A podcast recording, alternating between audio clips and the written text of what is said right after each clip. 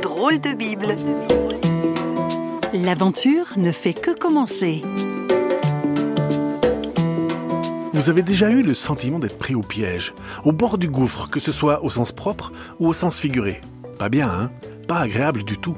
Eh ben non, on n'aime pas ça. C'est exactement la situation dans laquelle s'est retrouvé Moïse, un grand personnage biblique connu pour avoir fait sortir son peuple du pays d'Égypte où il était retenu en esclavage. On connaît plus ou moins l'histoire grâce à des films hollywoodiens comme Exodus de Ridley Scott par exemple, mais voilà en résumé le texte qui nous intéresse aujourd'hui.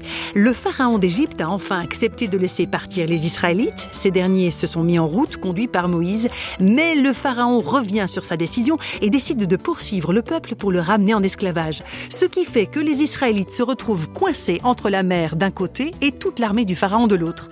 Le texte dit qu'alors un miracle se produit. Sur un geste de Moïse, la mer est comme fendue en deux et le peuple peut traverser à pied sec. Ouf, sauvé Mais il s'en est fallu de peu. Oui, ils ont dû avoir la trouille de leur vie et trouver ça moyennement drôle. Cet épisode à rebondissement a inspiré quelques commentaires à Franck Jeanneret, pasteur. Cette histoire, on aurait pu l'appeler Bienvenue à Cul-de-sac.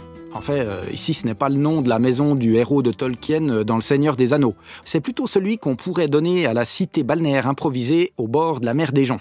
Les Israélites qui viennent de commencer leur sortie d'Égypte ne sont guère enchantés. Pourtant, euh, ils devraient être contents, hein, ils quittent définitivement l'esclavage.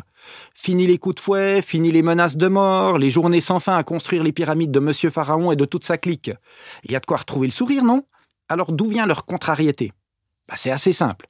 En fait, derrière eux, il y a une armée prête à les anéantir, et devant, euh, un obstacle infranchissable pour un peuple qui n'a pas les moyens de construire des embarcations en quelques heures.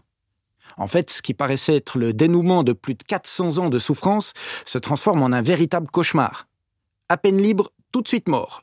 En tout cas, euh, c'est ce que devait se dire la, majorité d'entre eux. Dans cette affaire, le comble, c'est que c'est Dieu lui-même qui a dit aux Israélites de camper là, non mais, il pense à quoi Dieu là? L'organisateur de l'excursion, franchement, euh, il paraît pas très au point. Hein Cette question, on l'a probablement tous quand nous nous retrouvons dans des voies sans issue. Une voie sans issue sur un plan professionnel, sentimental ou spirituel. Et c'est là qu'on se pose ces questions. Euh, Dieu est-il absent? Pour certains même, Dieu existe-t-il? Ou d'autres, euh, qui se demandent si Dieu ne se joue pas un peu d'eux. Et ce n'est pas évident de comprendre le sens des événements, et même s'il y en a un. En fait, euh, souvent de quoi nous laisser un peu incrédules. Ce qui nous rapproche d'ailleurs du peuple d'Israël, parce que le peuple d'Israël, en fait, euh, il brille pas par sa foi à toute épreuve, bien au contraire. Il y a une précision dans le texte. Ils crièrent à l'Éternel. Alors, euh, quand on dit crier à l'Éternel, c'était pas une petite prière à voix douce. Hein. Il devait y avoir du volume. Mais en même temps, cette prière, euh, ils avaient l'air de la faire sans trop y croire. Mais le miracle aura quand même lieu. La mer s'ouvre, l'obstacle infranchissable tombe. Et cette expérience sera fondatrice pour Israël à un point tel qu'on en fait toujours mémoire aujourd'hui, quelques millénaires plus tard. Oui, Dieu nous entend et peut intervenir au-delà de nos attentes.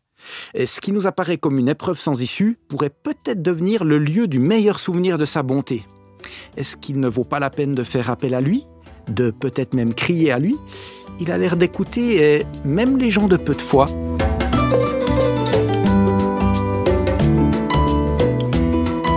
Drôle de Bible vous a été proposé par parole.fm.